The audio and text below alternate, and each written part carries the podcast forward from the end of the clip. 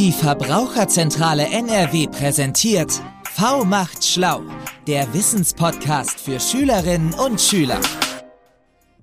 Hallo zusammen, schön, dass du wieder dabei bist. Hier ist Marie von der Verbraucherzentrale NRW.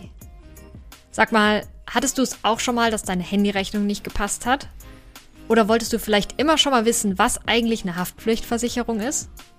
Vielleicht hattest du ja auch schon mal Probleme beim Umtausch von deinen neu gekauften Klamotten.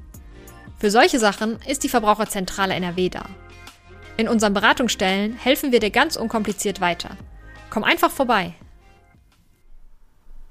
Mach einmal die Augen zu und stell dir vor, dass du auf einem Parkplatz vor dem Supermarkt stehst. Es ist Sommer, richtig heiß und du stehst in der prallen Sonne. Kannst du fühlen, wie du anfängst zu schwitzen? Die Hitze strahlt von oben von der Sonne, aber auch von unten vom Asphalt und von den Autos ab. Und jetzt stell dir einmal vor, dass du umgeben bist von Grün, von Bäumen und Sträuchern. Es ist auch Sommer und sehr warm, aber du liegst entspannt im Gras. Über dir spendet dir ein Baum Schatten. Du hörst die Vögel zwitschern und die Bienen summen. Findest du nicht auch, dass der heiße Tag in einer grünen Oase viel besser zu ertragen ist als auf einem Supermarktparkplatz? Genau das finden Eva Marie Mackenbrock und ihre Kolleginnen und Kollegen aus dem Projekt Mehr Grün am Haus auch. Deshalb möchten sie Menschen motivieren, ihre Umgebung mehr zu bepflanzen. In der letzten Episode hat Eva mir schon erzählt, dass Pflanzen gut für die Artenvielfalt sind, weil sie Bienen und anderen Insekten Nahrung und Schutz bieten. Heute geht es um weitere Vorteile von Pflanzen rund ums Haus.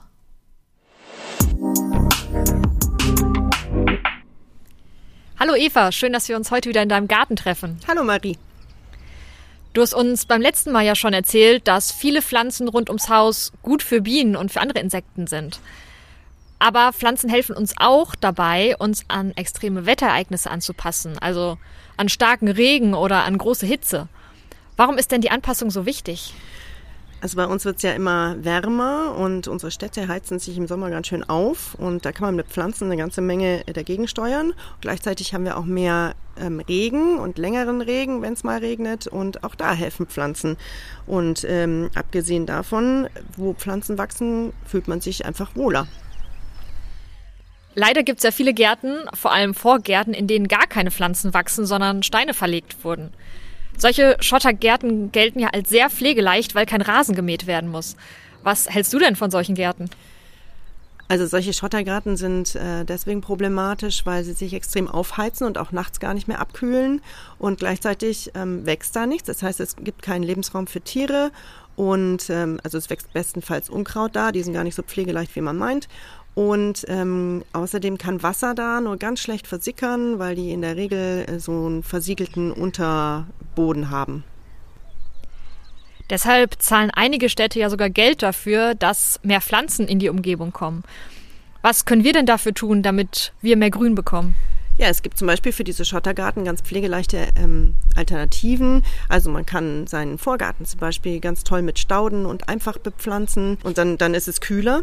Äh, man kann aber zum Beispiel auch seine Fassade, also seine Wand begrünen und das kühlt und verschattet äh, das Haus. Es wird dann im Haus kühler und auch ums Haus rum. Und man kann sogar auch äh, Dächer begrünen äh, und bepflanzen. Das ist toll für die Artenvielfalt. Aber vor allen Dingen ist es dann auch kühler im Gebäude und äh, das ganze Klima um ein begrüntes, um, um Grün rum ist einfach angenehmer, ist viel schöner zum Wohlfühlen.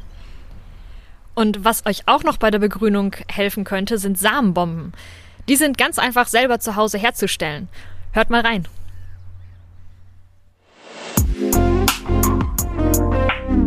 Samenbomben sind kleine Kugeln aus Erde, die verschiedene Blumensamen enthalten. Wirft man sie auf Grünflächen, wachsen dort nach einiger Zeit wunderschöne Pflanzen. Wir erklären euch, was ihr braucht, um selber Samenbomben zu basteln. Was brauchst du? Du brauchst zwei verschiedene Arten von Erden. Einmal ganz normale Blumenerde und Tonerde. Das ist zum Beispiel eine Heilerde aus dem Drogeriemarkt. Und natürlich brauchst du Saatgut für die Blumen, am besten aus heimischen Pflanzen. Und dazu Wasser, zwei Schüsseln und Zeitungspapier. Schritt 1. Wenn du verschiedene Blumensamen gekauft hast, vermische sie in der kleinen Schüssel miteinander. Schritt 2. Mische Blumenerde, Tonerde und Blumensamen in einer anderen Schüssel so, dass die Blumensamen möglichst gut verteilt sind. Wenn die Erde verklumpt, sollten die Klumpen aufgelockert werden. Schritt 3. Gieß nach und nach Wasser zur Erdsamenmischung dazu. Die Mischung sollte gut formbar werden. Wenn die Erde zu flüssig wird, gib einfach noch mehr Erde dazu. Schritt 4. Forme aus der Mischung vorsichtig kleine Kugeln und lege sie auf Zeitungspapier. Schritt 5. Die Samenbomben müssen jetzt gut durchtrocknen. Das dauert ungefähr zwei Tage. Danach sind sie fertig zum Auswerfen, im Garten oder auf anderen Grünflächen. Wir haben gehört, dass Pflanzen nicht nur gut für Insekten sind, sondern auch für uns Menschen. Sie sorgen dafür, dass Regen gut abfließen kann und sich die Umgebung nicht so stark erhitzt. Außerdem fühlen wir uns mit dem Blick aufs Grüne einfach wohl. Wir freuen uns, wenn ihr das nächste Mal wieder mit dabei seid. Macht's gut!